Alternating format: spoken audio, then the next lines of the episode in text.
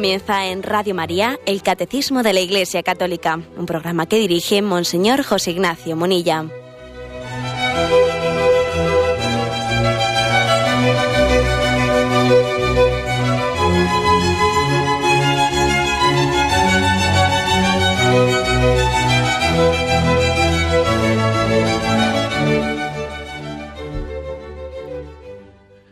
Cordial saludo a todos los oyentes de Radio María. Un día más, con la gracia del Señor, proseguimos el comentario del Catecismo de nuestra Madre la Iglesia. Estamos en la explicación del sexto mandamiento y habíamos ya dedicado un programa a hablar sobre la integridad de la persona, la vocación a la, a la castidad, que nos da el don de la integridad, de la unidad de vida, que nuestra sexualidad esté integrada en la vocación al amor, para la que hemos sido creados. Nos hemos quedado en el punto 2340, que dice así. El que quiere permanecer fiel a las promesas de su bautismo y resistir las tentaciones debe poner los medios para ello. El conocimiento de sí, la práctica de una ascesis adaptada a las situaciones encontradas, la obediencia a los mandamientos divinos, la práctica de las virtudes morales y la fidelidad a la oración. La castidad nos recompone, nos devuelve a la unidad que habíamos perdido dispersándonos. Bueno, como veis, un, punto, el 2340, que nos da consejos prácticos. Eh, consejos prácticos, cómo, cómo poder vivir el ideal de la castidad. Hasta ahora quizás eh, los puntos anteriores se ha subrayado la belleza, la coherencia, la bondad del ideal de la castidad, de una sexualidad no divorciada del amor, sino plenamente integrada en él, al servicio como vehículo de expresión del amor. Se, nos ha expresado un bonito ideal, pero claro, luego viene la pregunta, ¿no? La pregunta es, bueno, eso, eso tan bonito, eso es posible en un mundo como el de hoy, en el que parece que es totalmente contracorriente no proponer el ideal de la pureza o de la castidad, ¿no? La verdad es que es cierto, ¿eh? pocas cosas, pocas cosas son tan contraculturales hoy en día, ¿no? Como el ideal cristiano de la pureza o de la castidad. No solo, ¿eh? también hay más virtudes del cristianismo que son contraculturales. Yo creo que es muy importante no acomplejarse por el hecho de que en una época determinada eh, haya valores cristianos que sean políticamente correctos o políticamente incorrectos, que estén reconocidos más o menos o valorados socialmente o sean contraculturales. Nosotros no podemos hacer depender el valor del Evangelio de que en una determinada situación o lugar o cultura, pues este eh, sea socialmente aceptado o rechazado.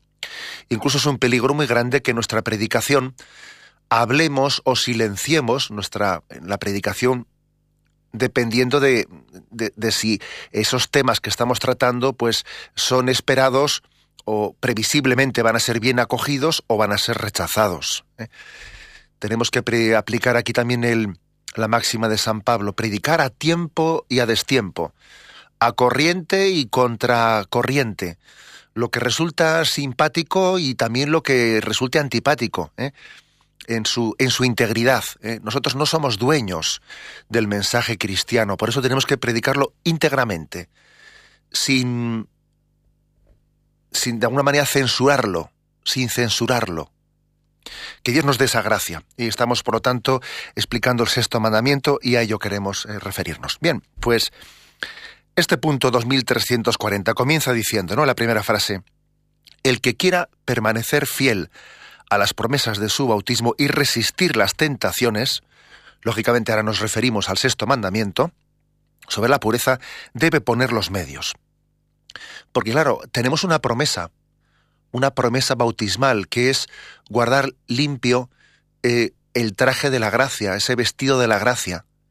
Vivir en gracia de Dios, ese es nuestro objetivo, no lo, no lo olvidemos, eso es el ABC del cristianismo, ¿eh? de nuestra fe católica. Ese es nuestro, nuestro objetivo. Quien quiera permanecer fiel a las promesas del bautismo, ser seguidor de Jesucristo en fidelidad y no dejarse tentar, no dejarse vencer, mejor dicho, ¿eh? no dejarse vencer por las tentaciones del mundo, del demonio y de la carne. Eh, yo creo que es importantísimo saber recurrir a la Virgen María y pedirle el don de la pureza como un don suyo, como un don que mendigamos por intercesión de la Virgen María. Viviré habitualmente en gracia de Dios y si caigo me levantaré. ¿eh? Me acuerdo que este era un lema, un lema que yo siendo jovencito, un sacerdote nos lo propuso en los primeros ejercicios espirituales que hicimos. Viviré habitualmente en gracia de Dios y si caigo me levantaré. Me acuerdo que lo tengo ahí en una estampa metida ahí en, en, el breviario, toda cuarteada, pues porque tiene ya bastantes años que ya va pasando la vida, ¿no? Pero ese ideal es totalmente nuevo, es totalmente novedoso. Queremos ser fieles al, a la promesa bautismal de vivir en gracia. Bueno, y entonces, ¿cómo, cómo lo hacemos, no? Yo diría poner los medios, dice aquí, poner los medios. Bueno, pues vamos a ver, en primer lugar, yo creo que es importante caer en cuenta de que la tarea, la tarea no es fácil, y entonces hay que poner medios. Cuando uno se da cuenta que tiene frente a sí, pues pues una tarea que tiene dificultades muy, o sea, muy notables, lógicamente se empeña más, se toma en serio lo de poner medios. Si no se da cuenta de que lo que tiene delante, delante de suyo, pues es, es un tema muy serio, pues parece que, que obra con ligereza, sin estrategia, suponiendo con demasiada eh, ingenuidad que va a ser que, va a ser capaz de bandearse y vencer las tentaciones y, no es así. Es decir, yo creo que la primera comprobación, la primera constatación que tenemos que hacer es que bueno que no es tan fácil hoy, no es tan fácil en el ambiente en el que vivimos ser fiel al ideal cristiano eh, de la pureza, de la castidad, que hay influjos muy poderosos y un ambiente cultural muy hostil, muy supererotizado, y que es muy fácil dejarse arrastrar. Es muy fácil incluso que, uno tenga determinados listones que él piensa que de ahí él no, no, no se va a mover y ve que han pasado cinco años, diez años y determinadas fronteras que él las tenía trazadas muy claras y él decía yo de aquí no cedo, pero resulta que el ambiente le ha hecho ceder. Y no porque él haya decidido libre y conscientemente decir, bueno, yo voy a cambiar mi, ideal. No, no. Sin haberlo decidido él, el ambiente le ha arrastrado a hacerlo. Entonces, primera constatación. Bueno, pues que vivimos en nuestros días un ambiente de, de hedonismo. ¿Qué significa la palabra hedonismo? Pues es una filosofía de vida que busca el mayor placer con el mínimo esfuerzo y que ese ambiente de hedonismo tiene consecuencias muy nefastas y muy negativas para la vivencia del ideal de, la pureza y de la castidad. Porque del hedonismo, de la búsqueda del placer por el placer, de confundir casi felicidad con placer o calidad de vida con, con, eh, disfrute momentáneo, ¿no? Pues se, conlleva, se, deduce una reducción de la sexualidad a, a lo genital, a lo genital, buscando una satisfacción inmediata. Además, yo creo que el hedonismo que vivimos también tiene un aliado muy peligroso, que es lo que se llama el narcisismo. ¿Qué es el narcisismo? Pues una especie de filosofía, bueno, yo diría un, un defecto, un, una auténtica tentación que consiste en nuestra autocontemplación continua, en una dificultad para salir de nosotros mismos, ¿no?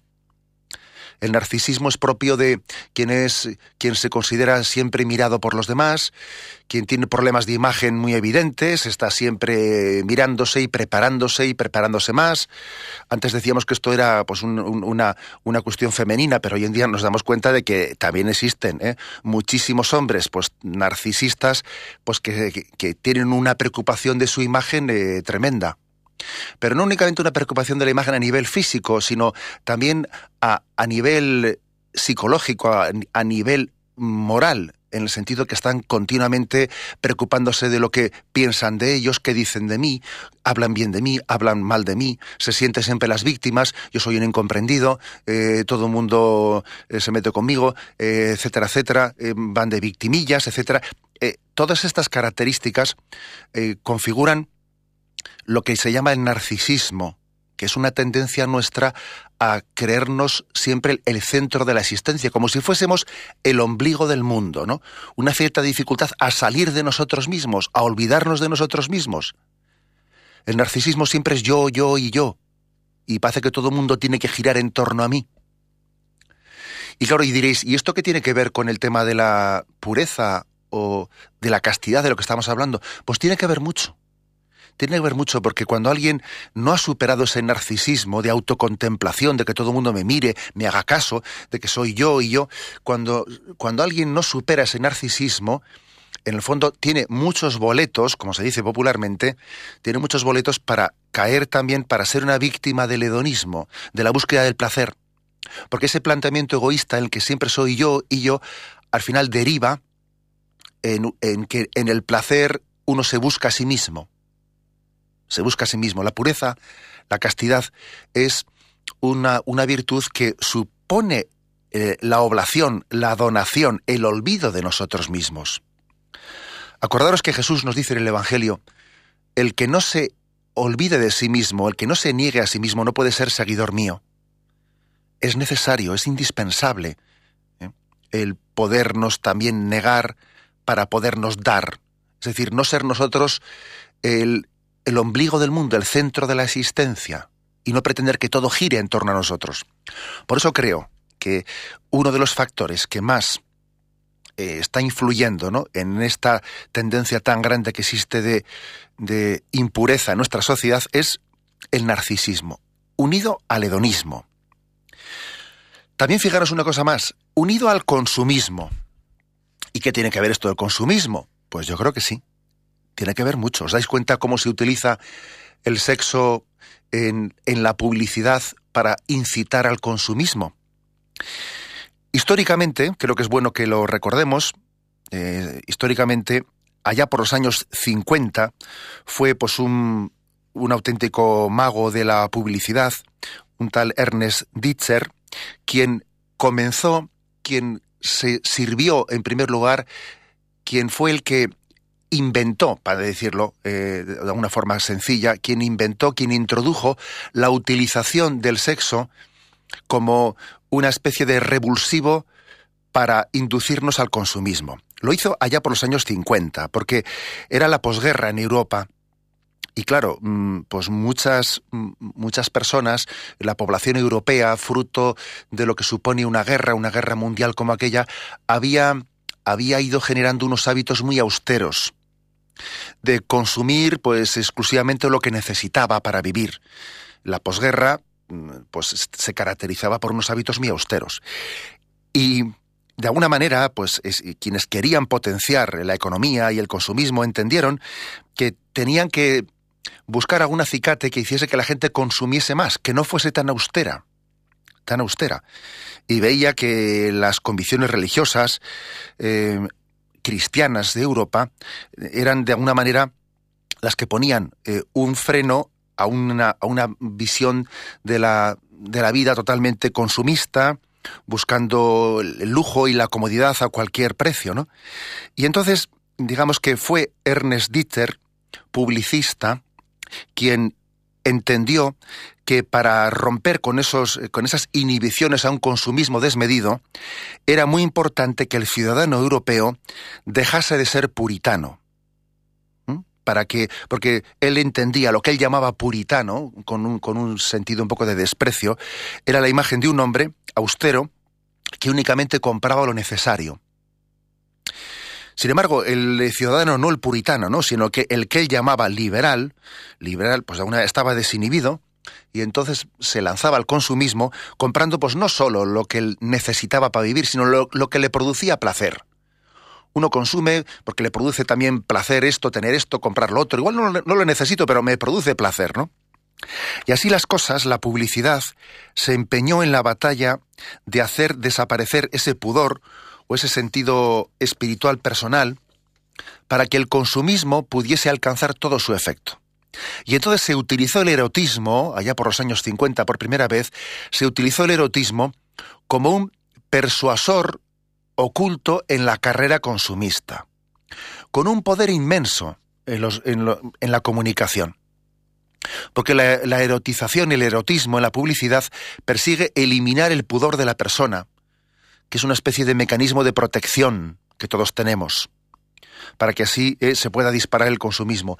Bueno, y hoy lo vemos, ¿no? Hoy resulta que uno ve la televisión y para inducirle a comprar pues un producto determinado, allí se pone una figura pues eh, femenina o masculina en un tono provocativo que de alguna manera está despertando una ensoñación, está haciendo que el televidente, el receptor de ese, de ese anuncio, esté que esté de alguna manera soñando si ese estímulo sexual que se le está lanzando, pues puede ser de alguna manera, si él se puede comprando de ese determinado pues objeto, puede ser un coche, puede ser una colonia, puede ser lo que sea, ¿no?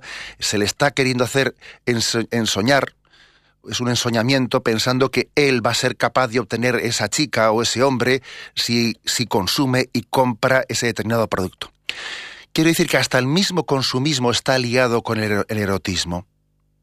¿Mm? Fijaros bien. ¿eh? Por lo tanto, existe eh, un ambiente muy poderoso, muy hostil ante el que tenemos que tener, yo diría, pues, mm, pues una conciencia, una conciencia de que necesitamos muchos medios para poder ordenar y para poder vivir la virtud de la castidad.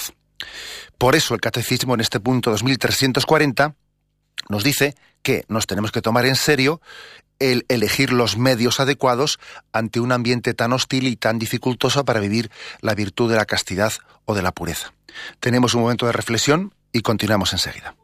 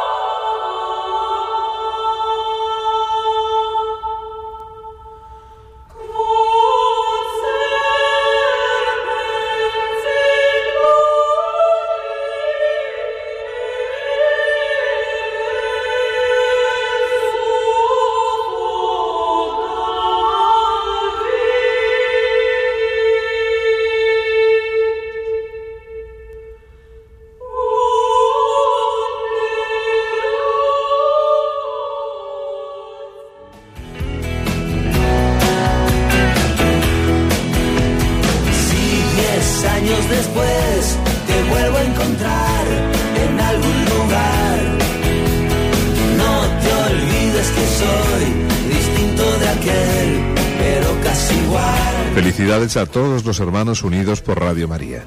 Nuestro décimo aniversario ha sido un acontecimiento inolvidable. Tenemos que seguir trabajando para continuar el proyecto de la Madre y extender la palabra de Dios por cada rincón de nuestro país. Llame al teléfono 914-550-480 para hacer su aportación personal. Juntos a Cristo por María.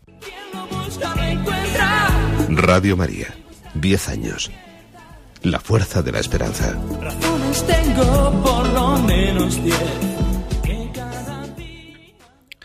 Continuamos el comentario de este punto 2340. Dice que debemos de poner los medios para resistir las tentaciones en medio de un ambiente pues tan hipererotizado en el que cuesta y es difícil vivir la virtud de la pureza, de la castidad. Bueno, ¿y qué, qué medios son esos? Pues aquí el catecismo, el catecismo nos ofrece cinco medios. Están muy bien discernidos y muy bien matizados cada uno de ellos. Cinco medios. El primero, conocimiento de sí, conocimiento de uno mismo. Porque no podemos darlo tan fácilmente, por supuesto. Yo creo que eh, nosotros a veces tenemos mucha facilidad para conocer al prójimo, ¿no? Y para decirle, uy, ese qué perezoso es, uy, ese qué ansioso que es, ese es más vago, ese es más orgulloso, etcétera, etcétera, ¿no? Sin embargo, ¿qué dificultad podemos llegar a tener para conocernos a nosotros mismos? ¿Mm? Si quizás eh, nos pidiesen, si alguien nos, nos pidiese una autodescripción y nos dijese, dime cuáles son tus virtudes principales y también tus pecados capitales determinantes, ¿no? Pues igual nos ponían en un apuro. ¿Mm? Tenemos dificultad para conocernos interiormente y al mismo tiempo también eh, demasiada proclividad para juzgar al prójimo. El conocimiento de sí es muy importante, que está muy ligado a la dirección espiritual, al acompañamiento espiritual. Porque generalmente el Señor no nos suele dar el don de conocernos nosotros a nosotros mismos sin ayuda de nadie. El don de consejo generalmente es un don que se nos suele dar para iluminar a los demás, pero luego, sin embargo, para conocerse uno a sí mismo, pues conviene, necesita, porque humildemente Dios ha querido que todos tengamos necesidad unos de otros, necesita de un acompañamiento espiritual. Y eso lo he dicho muchas veces como experiencia propia, ¿no? Que me di cuenta de que, pues el Señor, pues a, los sacerdotes o a los obispos nos da una gracia del don de consejo para aconsejar a los demás. Y sin embargo, cuando se trata de aconsejarse uno a sí mismo, ahí ya no vale. Ese don de Dios ahí queda en suspenso. Y entonces ahí tienes que pedir un acompañamiento, otra persona que te ilumine y que te ayude a conocerte a ti mismo. Mm, ayudarte a ver como con los ojos de Dios o sea, ser un instrumento para que tú te percibas no con un grado de subjetividad en el que te equivoques, ¿no? Sino llegar a tener el conocimiento, participar de ese conocimiento objetivo que Dios tiene de ti. Bueno, eso supone un acompañamiento espiritual. Y además, yo, la experiencia me dice que solamente en el esfuerzo de tener un director espiritual, de tener un confesor. A veces, a veces el director espiritual suele ser el mismo confesor con el que llegamos a tener pues, un trato pues, de mayor confianza que la, la misma confesión la vamos estirando y la convertimos en dirección espiritual, ¿no?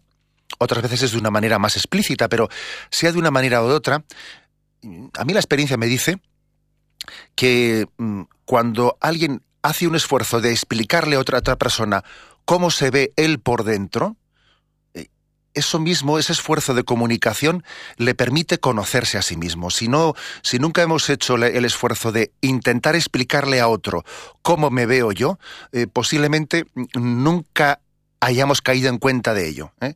Es algo así como cuando si yo intento explicar una lección de matemáticas pues a, eh, a, un sobrino, en el momento en que se la explico a él la estoy entendiendo yo, porque la verdad es que hasta que no he hecho el esfuerzo de explicarla yo no me aclaraba tampoco mucho. Pues algo así pasa también si el catecismo nos dice el primer consejo es el conocimiento de uno mismo. Bueno, eh, es muy difícil conocerse uno a sí mismo en solitario. Conviene que tenga eh, pues un acompañamiento desde el que haga luz en su vida. Y ese conocimiento de uno mismo, pues debe, sobre todo debe incidir en cuáles son nuestros pecados capitales, las tendencias interiores, ¿no? Si uno es perezoso, pues la pereza puede afectar mucho para el tema de, de, la, de la pureza. Si uno es soberbio, también la soberbia puede afectar mucho. Para el tema de la pureza. De hecho, hay por ahí un refrán que dice que a veces Dios castiga, entre comillas, ¿no?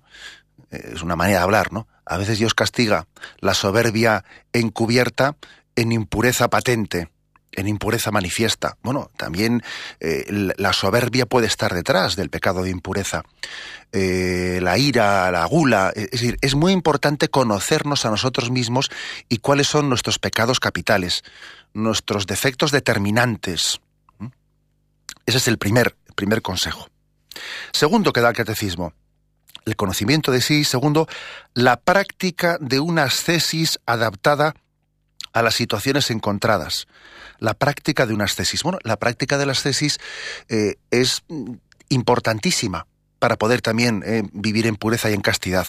La práctica de la ascesis, pues tendrá que referirse a veces no ya a temas que vayan directamente referidos a vivir en pureza o rechazar las tentaciones, sino a veces también al ejercicio, al ejercicio del dominio de la propia voluntad.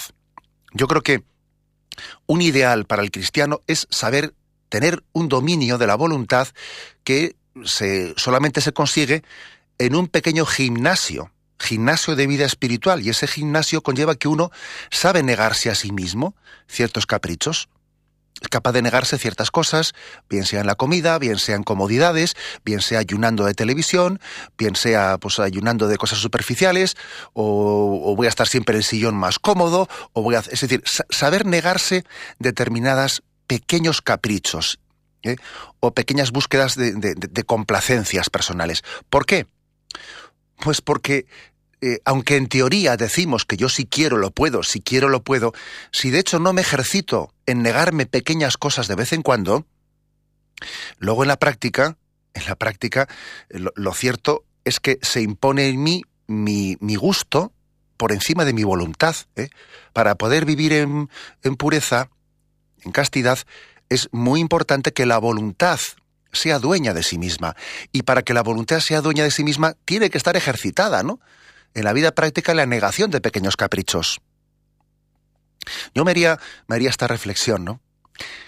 Eh, tenemos el hábito de que no pase ningún día de nuestra, de nuestra vida, ¿no? O sea, que no pase, que no concluya ninguna jornada sin haberle ofrecido al Señor alguna pequeña renuncia de algún capricho determinado, de alguna comodidad determinada.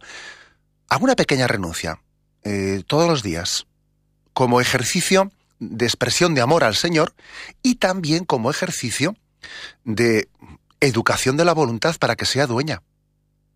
O sea que, como veis, esto es importante, ¿no? Práctica de las tesis. Ahora bien, eso lo he dicho un poco en general, ¿no? De, cara a que, la, a que la voluntad pues tenga capacidad de gobierno en nuestra vida. Pero luego también práctica de ascesis ya en lo que se refiere directamente al tema de la pureza. Bueno, pues práctica de ascesis, por ejemplo, podrá ser el decir, yo también voy a controlar mi manera de mirar, si yo veo que para mí el, foco de la tentación pues puede ser la manera en que yo miro, que tengo una mirada impura, voy a proponerme una ascesis determinada en la manera de mirar. O si, por ejemplo, yo veo que para mí mi fuente de tentación pues suele ser a través de los medios audiovisuales, pues voy a, me voy a proponer una ascesis y voy a decir, vamos a ver, a ver, programación de televisión de la aprobación de esta de este día o de esta noche o de mañana, yo voy a ver esto, pero esto otro no lo voy a ver, es decir, voy a elegir yo la programación y elijo algo determinado. Aunque la verdad es que esto se soluciona muy fácil con Radio María, porque el que escucha Radio María está preservado de, determinadas programaciones, pero bueno. ¿eh? Es decir, ser yo el que tenga unas tesis también mm, para que yo filtre desde mi voluntad lo que recibo por los sentidos. Porque claro, eso de sentarse en un sillón, cuando uno está cansado, coger un mando a distancia y empezar a zapinear y quedarme de alguna manera en, todo lo que sea más, eh, que me, suscite más, curiosidad, o sea, dejarme arrastrar por la curiosidad ante los medios audiovisuales, al final, al final eso, eh, pues, eh, se acaba convirtiendo en fuente de tentación. Por eso creo que una tesis muy importante, pues puede ser esta, ¿no? Una tesis diciendo, ojo, yo creo que aquí de lo que se trata es de que yo controle mi uso de los medios de comunicación. O lo mismo de Internet. A ver, yo de Internet voy a hacer un uso que va a ser exactamente este y este, y de aquí no voy a pasar. No voy a andar curioseando por ahí a ver qué aparece por la red, no voy a andar curioseando, ¿no? Cuando uno ve que su voluntad eh, pues es, es débil, porque igual ya está pagando las consecuencias de no haber de no haber tenido el dominio que debía haber tenido y luego ya ve que tiene menos dominio de sí mismo, pues igual también debe de poner unos medios ascéticos, digamos, unos medios de que ayuden al autocontrol. Como por ejemplo, pues puede ser un filtro de internet, un filtro de internet que sabéis que bueno pues que se pueden comprar y que y que impiden el acceso a determinadas páginas negativas. Esos filtros pueden ser buenos y necesarios bueno, y ahora me podría decir alguno, bueno, pero es que eso del filtro de Internet, eso en el fondo no es educar, educar a la persona, porque eso es ponerle un obstáculo físico y lo que tiene que hacer es ella, con su dominio de su voluntad, ella utilizar bien Internet y no tener que tener ahí un filtro como si fuese un niño. Bueno, pero vamos a ver, eh, vamos a ser humildes, porque todos somos un poco como niños ante Dios y tenemos que conocernos a nosotros mismos y ver cuándo necesitamos o no una ayuda bueno, pues adicional, como puede ser un filtro en Internet o en televisión mm, descodificar un canal determinado, porque, porque dice este canal no me hace más que daño, pues lo quito de la televisión y se ha acabado.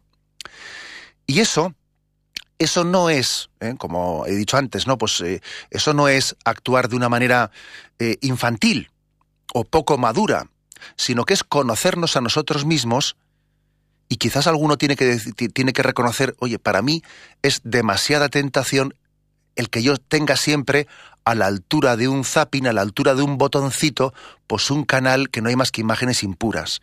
Y, ya sé que si yo aprieto ese botón, la culpa de haberlo, de haberlo, pues apretado la tengo yo. y que podía no haberlo apretado. Sí, de acuerdo, pero como, como está demasiado fácil, demasiado a mi alcance, y además que tengo una voluntad, yo soy consciente, soy humilde para reconocer que tengo también una voluntad debilitada por mis pecados, y, o también tengo un carácter muy impulsivo, y esa impulsividad también me hace más, más difícil controlar mis impulsos curiosos, pues conviene que lo tenga quitado, ni más ni menos, ¿no? Porque no conviene tener la tentación tan al alcance de la mano. Esto también le pasa, le pasa, pues hombre, a, alguien que, por ejemplo, pues eh, está dejando la droga, está dejando el alcohol. No será prudente que deje el alcohol o deje la droga, pues viviendo en un bar y teniendo ahí la ginebra a, a medio metro delante suyo. Será, lo prudente será que busque un medio en la que la tentación no le sea tan, tan, tan fuerte y tan apremiante, no se le imponga tanto. ¿Mm? práctica de las tesis, pues como veis. A veces también la práctica de las tesis para vivir en pureza supone tomar determinaciones de vida. Por ejemplo, uno dice, vamos a ver, yo como, como, no corte yo con estas amistades, entre comillas, que, que, desde luego eso no se le pueden llamar amistades, como no corte con estas amistades, yo sé que, que, voy a ser arrastrado, porque salgo con la cuadrilla de mis amigos y allí, claro, todo el mundo saca una serie de conversaciones y una serie de tal, que yo ahí no tengo la capacidad de pararles y frenarles y yo me veo arrastrado en ese ambiente. Bueno, pues igual, en un caso así, el medio que tengo que poner es cortar con un determinado ambiente. Y acordaros lo que dice Jesús en el Evangelio. Si tu mano derecha te hace caer, córtatela, que más te vale entrar manco al reino de los cielos, quiere con las dos manos al fuego eterno. Y si tu ojo te hace caer, sácatelo, que más te vale ir tuerto al reino de los cielos. Como os podéis imaginar, pues esa, eh, estas, estas máximas evangélicas de Jesucristo tan fuertes no nos están animando a la amputación, ¿eh? sino que lo que nos están es animando a que seamos radicales cortando con las situaciones que nos pueden poner en peligro. Mm. Luego, segundo consejo, ¿no? Eh, la práctica de las tesis. Lo dejamos aquí y continuaremos enseguida.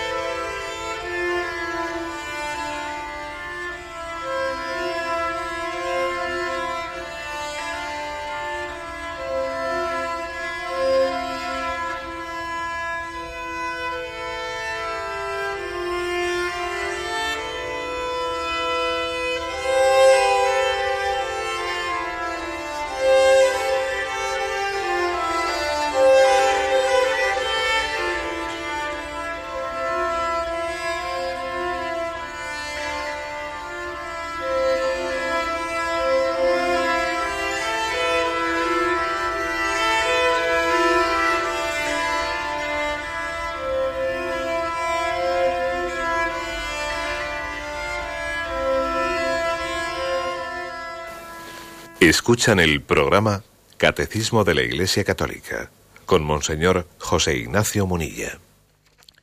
Continuamos comentando el punto 2340.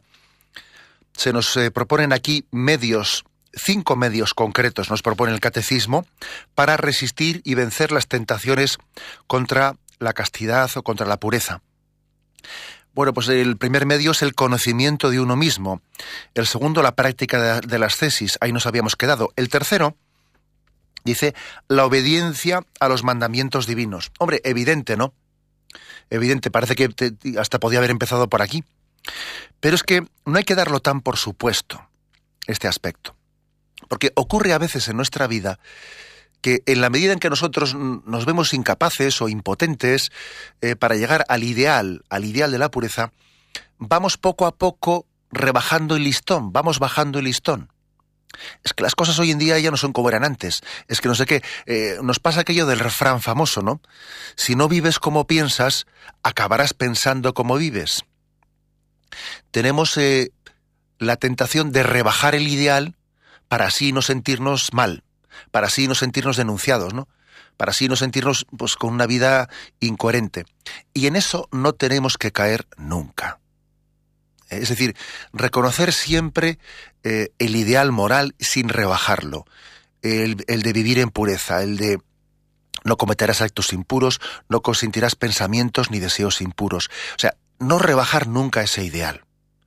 Incluso, fijaros, yo, yo siempre he dicho que Dios prefiere un pecador humilde que reconoce su debilidad y su vamos y su impotencia, ¿no? Para cumplir la ley de Dios, Dios prefiere un pecador humilde que no un buenecito que no ha roto un plato soberbio y que se cree dueño él de juzgar la ley de Dios y de ponerse por encima o debajo de ella. O sea, eso que nos quede claro. Es mucho peor el pecado de soberbia que el pecado de impureza. Es mucho peor el pecado de creerse, ¿eh? de creerse con la capacidad de juzgar que la moral, la iglesia lo que tiene que hacer es cambiar la moral sexual porque ya van cambiando los tiempos, a ver si la iglesia se adapta porque no sé qué y no sé cuántos, ¿no? Y dice, bueno, este se ha pensado que nosotros aquí vamos a cambiar la Biblia y le arrancamos tres páginas y le, añadimos cinco, ¿no? Es mucho peor ese, ese pecado, ese pecado de soberbia, que el de aquel que dice, pues Dios mío, pues, pues desearía ser santo, pero no lo soy, me siento débil, fácilmente soy arrastrado. Por eso, obediencia a los mandamientos divinos. Cuando nos entren dudas, porque claro, eh, también es fácil que nos entren dudas, porque existe toda una campaña no solo mm, tendente a, debilitar nuestra voluntad, sino campañas tendentes a confundir las ideas. En muchos planes educativos hoy en día, bajo el nombre de educación sexual, en el fondo se está introduciendo conceptos verdaderamente que, son deformadores, ¿no? que es una mera información genital sin criterio moral ninguno. Incluso yo, vamos, he, tenido en mis manos pues algún algún folleto editado por eh, pues por eh, por autoridades de de la administración de España dirigido dirigido a los adolescentes de los colegios públicos, en el que literalmente se dice la siguiente frase que voy a leer. Todo está permitido en las relaciones sexuales con tal de que los dos estén de acuerdo. ¿Eh? Esta es una frase literal, leída de un folleto editado por administraciones de esta España nuestra, dirigido a los adolescentes en su... Bueno, claro, y si, si alguien eh, recibe un bombardeo como este, es muy fácil que caiga en la tentación de eh, la rebelión frente a los mandamientos divinos. Y no, no, es que la Biblia, es que la Iglesia está equivocada, es que hay que actualizarse. ¿no? Bueno, es mucho más fácil que se equivoquen, se equivoquen las ideologías de los hombres que, que no que se equivoque la ley eterna de Dios. La ley de Dios es eterna. Y Jesucristo es el mismo ayer, hoy y siempre. No os dejéis engañar por doctrinas extrañas, dice, ¿no? La carta de, mm, del apóstol San Juan. Por lo tanto, obediencia a los mandamientos divinos, obediencia humilde. En cuarto lugar, cuarto consejo, el cuarto medio que, se, nos, invita a poner para vivir en pureza, la práctica de las virtudes morales. Práctica de las virtudes morales. ¿Qué es importante? Algo ya reseñé ayer eh, con respecto a la llamada de algún oyente. Para poder, mm, para poder vencer la impureza, eh, hay, que, hay que fomentar todas las virtudes, todas las virtudes naturales y, y, también las sobrenaturales, ¿no? Todas las virtudes morales, no únicamente una. Eh, uno de los errores suele ser el que cuando alguien tiene pues un problema de impureza, piensa que su solo problema es ese. Claro, le tiene tan preocupado el hecho de que le cueste vivir en pureza que piensa que más problemas es que es como si no existiesen. Se va a confesar y, y casi le cuesta examinarse de más cosas que esa. Porque ese es mi monotema, mi monotema, ¿no? Y eso es un error.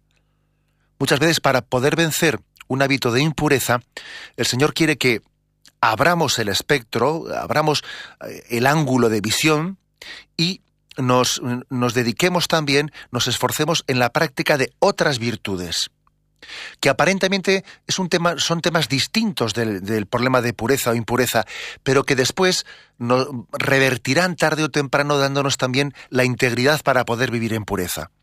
Pues por ejemplo, una persona que tiene pues una dificultad grande de vivir en pureza, pues porque igual tiene un hábito de masturbación o lo que fuese, ¿no? Pues igual hay que igual hay que aconsejarle que también profundice en la virtud de la generosidad.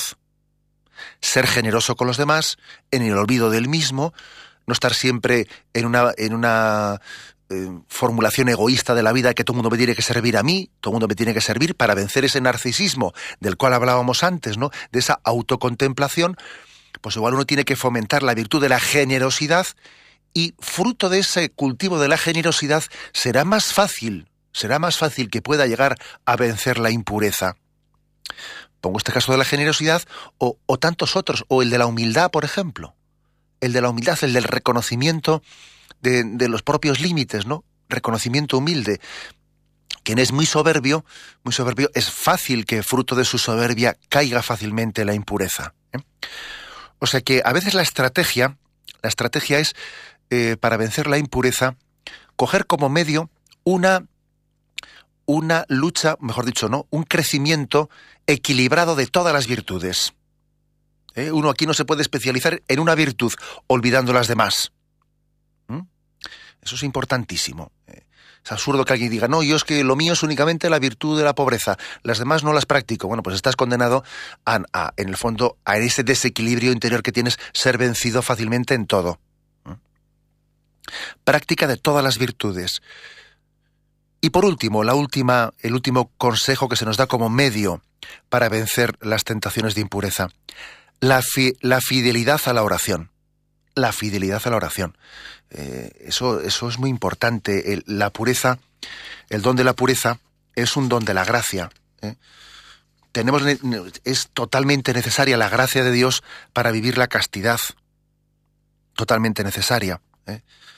Mm, pues porque con nuestras solas fuerzas difícilmente vamos a ser nosotros un Don Quijote que sea capaz de de remar en contra de corriente él solo sin que nosotros nos veamos afectados por el ambiente en el que vivimos, ¿no? Es muy difícil vivir en medio del fuego sin quemarse, de no ser que la gracia de Dios nos preserve. Por eso yo creo que eh, la oración es una búsqueda continua y constante de la voluntad de Dios, y la oración es pedir la gracia para que eh, nuestra voluntad sea fortalecida y para que amemos la belleza. ¿eh? No se trata únicamente de decir en la, en la oración, Señor, hazme fuerte, hazme fuerte, que soy débil, hazme fuerte. No es únicamente hazme fuerte, sino enamórame. Enamórame de tu ideal.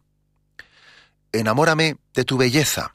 O sea, es decir, el problema, el problema que tenemos no es únicamente el de debilidad de la voluntad, que la carne es débil. No, no, es que aparte de eso, también nos falta una falta de contemplación y admiración de la belleza de Dios. Si estuviésemos más enamorados de Dios, sería mucho más fácil vencer las tentaciones. De hecho, cuando uno está muy en presencia de Dios, es muy difícil que meta la pata. Es muy difícil que meta la pata. ¿eh?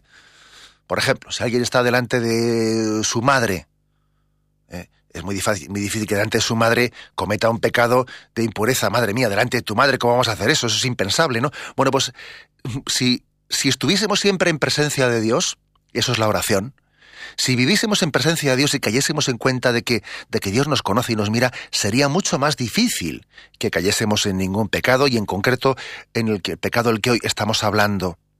Por eso la oración no solo es fortaleceme la, la, voluntad que soy débil, sino también ayúdame a vivir en presencia de Dios para que la presencia de Dios disipe todas las, las tentaciones. Hay una oración, ¿no?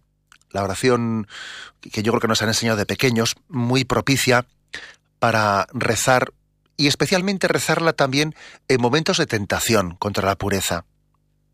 Porque una cosa es hacer oración de una manera un poco regulada y ordenada y tener un tiempo diario de oración. Y otra cosa es tener también jaculatorias y oraciones espontáneas para que a lo largo de la jornada y durante el día, cuando estamos en situaciones de peligro o de tentación, podamos también exorcizar, si me permitís la expresión, podamos ahuyentar la tentación invocando especialmente a María. Esa oración del bendita sea tu pureza, bendita sea tu pureza, y eternamente lo sea, pues todo un Dios se recrea en tan graciosa belleza. A ti, celestial princesa, Virgen Sagrada María, te ofrezco en este día alma, vida y corazón. Mírame con compasión, no me dejes, Madre mía. Amén. Esta oración pues bueno, a, muchos nos, nos, la han enseñado en nuestra infancia y nos han recomendado rezarla en momentos en los que pudiésemos tener tentaciones, ¿no? Frente a la pureza. Porque la sola presencia de María disipa la tentación contra la pureza. Invocar a María, invocar el rostro de la Madre, así como antes he puesto el ejemplo de que eh, la figura de la Madre en la tierra también disipa muchas tentaciones, la figura de la Madre del cielo siempre presente en nuestra vida disipa muchas tentaciones. Por eso aquí se insiste fidelidad a la oración. Y lo dejamos aquí. hemos querido explicar hoy el punto 2340. En él se nos han dado cinco medios para resistir y vencer las tentaciones. Conocimiento de sí, la práctica de unas tesis, la obediencia a los mandamientos divinos, práctica de las virtudes morales y la fidelidad a la oración. Y concluye el punto con una frase de San Agustín. La castidad nos recompone, nos devuelve a la unidad que habíamos perdido dispersándonos. Si la impureza nos dispersa, si lo que hace es desintegrar eh, la corporalidad, lo corpóreo del espíritu humano, la castidad lo integra y hace que la corporalidad, esté integrada en la espiritualidad del hombre. Damos paso ahora a la intervención de los oyentes. Podéis llamar para formular vuestras preguntas al teléfono 917 107 700 917 107 700.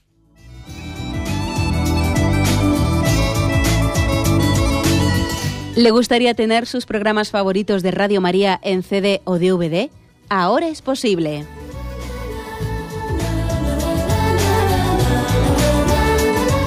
Le sugerimos que primero se informe en qué formato de audio lo puede escuchar en su equipo, DVD o CD, teniendo en cuenta que no todos los lectores de CD pueden reproducir el formato digital MP3 en el que enviamos nuestros programas. Y luego, si quiere en su casa esos programas que tanto le gustan, solo tiene que escribir una carta a Radio María, Paseo Lanceros 2, primera planta 28024, Madrid indicando si lo quiere en CD o DVD y cuántos programas. También le rogamos que escriba su nombre, dirección y no se olvide de facilitarnos un teléfono de contacto para cualquier duda que nos surja.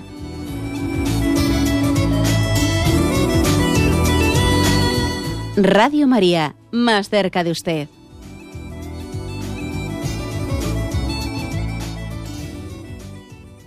Escuchan el programa Catecismo de la Iglesia Católica, con Monseñor José Ignacio Munilla. Sí, buenos días, ¿con quién hablamos? Sí, buenos días. Mire, quería hacerle una pregunta porque le llevo escuchando, ¿no? Mi entorno es que me está pasando todo lo que usted está diciendo, ¿no? Y mi pregunta es, es que tengo una hija, ¿no? Yo soy separada, ¿no? Llevo 11 años, yo estoy en la iglesia. Y claro, mi hija pues está presentando pues esa desobediencia, Es decir, que, que no puedo no no puedo corregirla. No quería la iglesia, no quiero rezar, no quería un psicólogo, ¿no? Y mi entorno también me pregunta, es que ya me junto con gente, ¿no? Que, que tiene hijos de, de, un, de un padre, de otro, de tres o cuatro hijos, ¿no? Y no sé ni cómo hablar, ni cómo decir, ni... No sé, no sé cómo actuar. Mm. ¿Me ha entendido la pregunta? Sí, bueno, la verdad es que la pregunta que realiza usted es, muy amplia, es muy amplia y la verdad es que pues no es tan fácil darle a usted un consejo. Yo creo que el consejo que le daría es que igual también acuda usted, ya dirán los oyentes que siempre doy la misma matraca, ¿verdad? Pero es que sería demasiado pretencioso que la radio, que por la radio, por un consejo pudiésemos resolver un tema tan personal puede ser, claro, decía la, la, oyente que ella también igual había aconsejado a su hija acercarse a un psicólogo, que también lo rechazaba, un tal. Igual también usted sería bueno, usted como madre, que acudiese al centro de orientación familiar de la diócesis y pidiese, y exponiendo así con bastante, digamos, detalle, pues los signos de rebeldía que observa en su hija, etcétera, que igual también pidiese alguna, eh, algún consejo de cómo afrontarlo, ¿no? Bueno, pues eh, en todo caso, es verdad que somos conscientes de que puede haber una etapa de rebeldía en nuestra vida. Es muy, muy frecuente. Seguro que muchos oyentes dicen, yo también pasé por ahí. Y si no pasas el serampión, pues parece que pues no estás preservado de, de caer en él a destiempo. Y y, es bueno también que el serampión se pase a tiempo, si no después te pilla destiempo más tarde en tu vida y te puede todavía tener un influjo más negativo. O sea que en principio no hay que asustarse por el que el hecho de que venga una etapa de rebeldía en la vida. Ahora bien, la importancia del acompañamiento, la importancia de que en esa etapa de rebeldía haya un diálogo profundo un diálogo profundo, en el que también a su hija se le permita expresarse. Yo le diría que tenga paciencia usted de escuchar también en, algunas cosas que su hija diga que aunque sean objetivamente barbaridades, también si, si usted no le permite expresarlas delante de usted, luego ella pues no va a tener la confianza de decirle todo lo que piensa, ¿no? Y las va a soltar donde no debe, por detrás. Igual también hay que tener la santa paciencia de escuchar que un hijo muestre todas sus dudas para después también poco a poco ir desde esa confianza ganada reformulando una por una todas las cosas, ¿no? Diciéndole, mira hija, que también yo he pasado por ahí mira que yo he tenido la experiencia de a, dónde llevan ciertos planteamientos. Tú sabes que en esta casa el matrimonio se ha roto. Eh, eh, usted tiene una experiencia, ¿no? La experiencia de que con determinados presupuestos, con determinados puntos de partida, eh, el matrimonio se acaba rompiendo. entonces, bueno, pues hija, que, mi experiencia también me dice es, qué es lo que te va a dirigir por un camino o por otro, ¿no? También comparta usted con ella esa experiencia que le ayudará sin duda alguna. Adelante, vamos para un siguiente oyente. Hola, buenos días, señor. Buenos días, le escuchamos. Mire, eh, yo estoy casada y soy ya mayor, por lo tanto, bueno, quería decirle que mi consulta es referente al programa de ayer, porque no pude entrar. Entonces, como le digo, estoy casada y ya soy mayor, por lo tanto, mi práctica sexual eh, con mi marido pues ya no es con la finalidad de tener hijos, sino digamos que es por placer, sobre todo para mi marido, ya que yo me entrego a él porque creo que nos, bueno, vamos, nos une el sacramento del matrimonio y creo que debo hacerlo así, porque por desgracia amor en el acto sexual pues ya hay muy poco por lo, o, sea, en el nuestro por lo menos. Mis preguntas son las siguientes.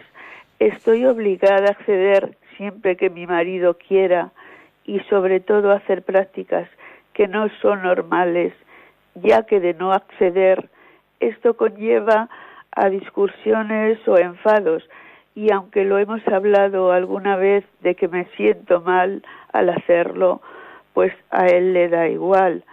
Por lo tanto, ¿qué debo hacer? Mire, aunque usted eh, al final de su pregunta me pregunte cosas muy concretas, yo me va a permitir que yo me remita más a lo primero que usted ha dicho y que usted da por descontado, que eso es así, no tiene solución. Eso que usted ha dicho, bueno, ya eh, la entrega sexual que tenemos entre nosotros ya no es expresión de amor, sino que es expresión meramente de búsqueda de placer, eso es lo que hay que afrontar. Me explico, porque si no se afronta eso, usted se, se quedará en esas preguntas finales que me ha hecho, pero claro, esas preguntas finales son consecuencia de que lo primero no se ha afrontado. ¿eh? Entonces, el, hay que coger el rábano, el rábano no por las hojas, sino, sino por la raíz.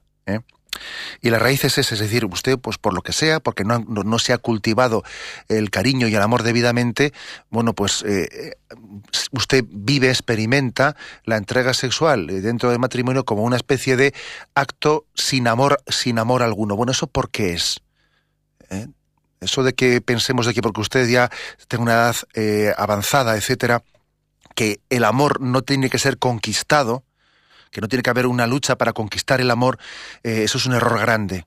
El amor tiene que ser una tarea, una tarea hasta que la muerte nos separe. Y especialmente en los años eh, pues más avanzados de la vida, pues, hay, hay, tentaciones contra el amor. Ah, ya me conozco todos los defectos de este, me lo conozco ya de una manera, porque ya... No, no, esas tentaciones hay que vencerlas. La ilusión en el amor, el ir reconquistando. Usted se siente un poco usada, usada, ¿no? En esa relación sexual. Bueno, la manera de que eso no sea así es sencilla y llanamente el reconquistar el amor, volver al amor primero, que nunca debiéramos haber perdido. Es cierto que el amor de la madurez del matrimonio no, tiene esas características de, bueno, pues de, eh, pues de una atracción eh, determinada de, los recién casados o de los enamorados, ¿no? Pero sí hay un amor primero, o sea, cuando el, el Evangelio dice que, que el vino bueno el Señor lo guardó para el final, también eso se refiere al matrimonio. El vino bueno, eh, el amor más maduro y profundo está en, en, la etapa final del matrimonio. Con lo cual, perdóname que yo le haya cambiado un poco ¿no? el, el centro de gravedad de la, de la pregunta, pero claro, usted dice, le consiento a mi marido, esto no se lo consiento. Si es que el problema, el problema es más serio que ese, el problema es por qué ha llegado esta situación en la que, en la, que eh, la entrega sexual no es expresión de amor. Eso es lo que hay que sanar. ¿eh? Bueno, aunque sea brevemente, damos paso a una última llamada. Buenos días. Buenos días. Buenos días. Eh, mire, buenos días, monseñor. le doy gracias por todas las enseñanzas. Tengo un, tengo el catecismo de, de la Iglesia, pero entonces mi pregunta es si se podría conseguir sus catequesis ¿eh? por escrito, porque es que mi marido, pues, eh, y como él, creo que muchos, pues tienen deficiencia auditiva. Entonces, pues eh, los DVDs, pues, no le sirven. Era solamente esa la pregunta. Bueno, pues la verdad es que eh, a eso no hemos llegado. No hemos llegado porque sería mucho, mucho esfuerzo el poner por escrito las cosas que, explicamos, que las hacemos un poco, ya se dan cuenta los oyentes, pues las hacemos un poco con cierta espontaneidad. ¿eh? Y bueno, pero usted que será buena catequista junto, junto a su marido, seguro que usted también le transmitirá de alguna y otra forma las cosas, que lo importante muchas veces es, pues no muchas palabras, sino también... Eh, determinados conceptos transmitidos con, con un testimonio de vida. ¿eh? A veces la, mejor, el mejor escrito es el propio testimonio de vida que usted pueda transmitir a su marido. ¿eh? Bueno, tenemos el tiempo cumplido. Me despido con la bendición de Dios Todopoderoso, Padre, Hijo y Espíritu Santo. Alabado sea Jesucristo.